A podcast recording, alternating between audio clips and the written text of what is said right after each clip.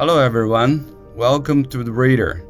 I'm Zhang Falian, professor at the China University of Political Science and Law. What I'm going to read for you today is selected from Constitutional Safeguards for Chinese Socialism in a New Era. This is a part of the speech by President Xi Jinping at the second full assembly of the second plenary session of the 19th CPC Central Committee on January 19, 2018. Since the 18th CPC National Congress in 2012, I have emphasized on many occasions that comprehensively implementing the Constitution is the primary and basic task for governing the country in accordance with the law and building China into a socialist country under the rule of law we place the implementation of the Constitution at a prominent position in comprehensive law based governance and have taken effective measures to strengthen oversight of the process of implementation to ensure that it complies with the terms of the Constitution and to uphold the authority of the Constitution and the law. In 2014, to implement the decisions of the fourth plenary session of the 18th CPC Central Committee. The NPC Standing Committee designated December 4 as China's Constitution Day. Since then, we have celebrated four Constitution Days, which we have used to promote the Constitution throughout society. In 2015, the NPC Standing Committee decided that all those elected or appointed to public office by People's Congresses at all levels or by the standing committees of People's Congresses at and above county level, and all those appointed to public office by people's governments, courts, and procuratorates at all levels must publicly pledge allegiance to the Constitution on assuming office.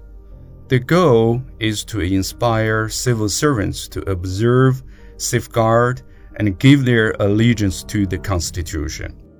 That same year, in accordance with the Constitution, the NPC Standing Committee adopted the decision to grant pardons to certain categories of prisoner, for which I signed the order.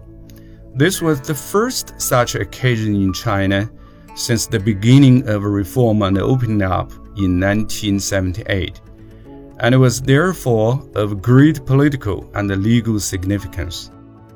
In 2016, the NPC Standing Committee, in accordance with the Constitution and the relevant laws, took prompt and proper actions to deal with the election fraud in Liaoning province working resolutely to uphold the authority and sanctity of the system of people's congresses. Also in 2016, exercising the power granted by the Constitution and the basic law of the Hong Kong Special Administrative Region, the NPC Standing Committee issued a convincing interpretation of Article 104 of the Basic Law making clear the resolution of the central authorities in implementing the principle of one country, two systems, and their firm stance in opposing Hong Kong independence. In 2017, the NPC Standing Committee adopted the National Anthem Law of the People's Republic of China, which, together with the National Flag Law and the National Emblem Law, institutionalized these national symbols as stipulated by the Constitution. Recently, the NPC Standing Committee ratified an agreement on establishing a one stop checkpoint at the West Kowloon terminus of the Guangzhou Shenzhen Hong Kong Express Rail Link between Hong Kong and the mainland, confirming that the arrangement complies with both the Constitution and the Basic Law of Hong Kong. We are improving the system for documenting and reviewing regulations, rules, judicial interpretations, and other normative documents, we have established mechanisms for coordination between party committees, people's congresses, governments, and the armed forces, and stepped up work on the process for documentation and review. We have ensured that all normative documents are filed for record and examined, and mistakes, if any, are rectified. Laws should be made based on the developments of the times, and the rituals should be instituted to meet specific needs. One of the important considerations of CPC Central Committee in proposing revisions to the Constitution is the need to continue reform of the national supervision system as a major measure for the political reform launched and promoted by the Central Committee. It requires us to make significant adjustments and improvements to the top level design of our state institutions, which in turn necessitates revisions to the Constitution. After pilot reform programs had been proposed by the Central Committee, the NPC Standing Committee decided in 2016 that they would first be piloted in Beijing and the two provinces of Shanxi and Zhejiang, and it decided in 2017 that the reform would be extended to the rest of the country. Meanwhile, the NPC Standing Committee was actively preparing for and driving forward national legislation. Currently, we are advancing legislation on revisions to the Constitution and national supervision, and the drafts will be submitted in accordance with statutory procedures to the 13th NPC for deliberation. Given the progress in reforming and supervision system, we have properly coordinated endeavors to continue reform and promote the rule of law, and met the requirements that all major reform measures must be law based, thereby highlighting the party's governing principle that it must act with the confines of the Constitution and the law. The Constitution embodies the commonweal and aspiration of the CPC and the people and is the highest expression of state will.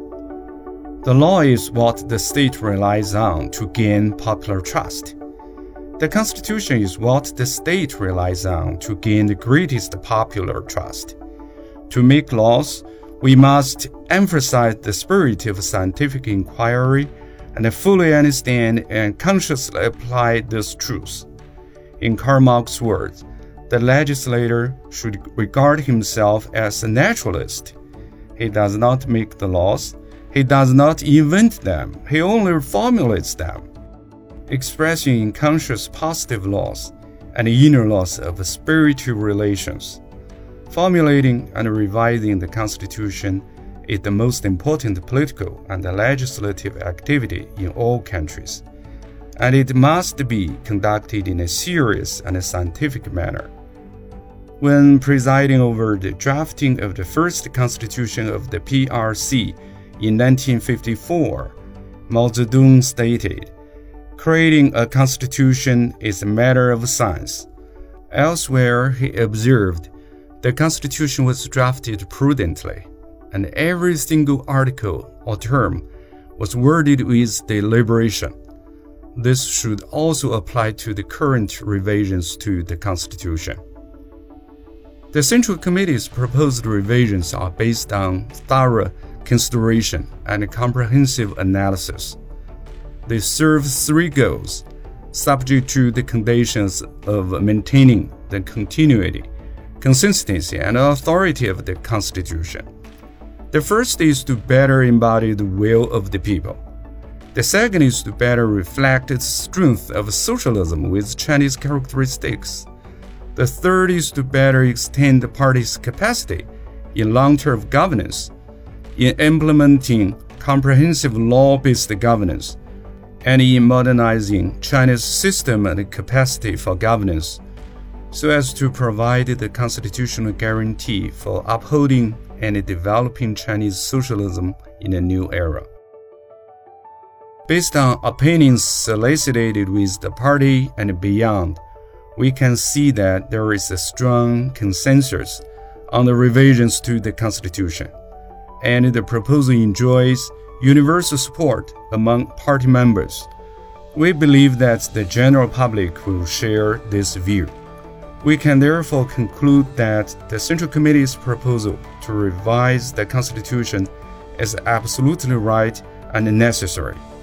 It is of great significance in ensuring that the Constitution is always allied as closely as possible with our national conditions and the demands of the times.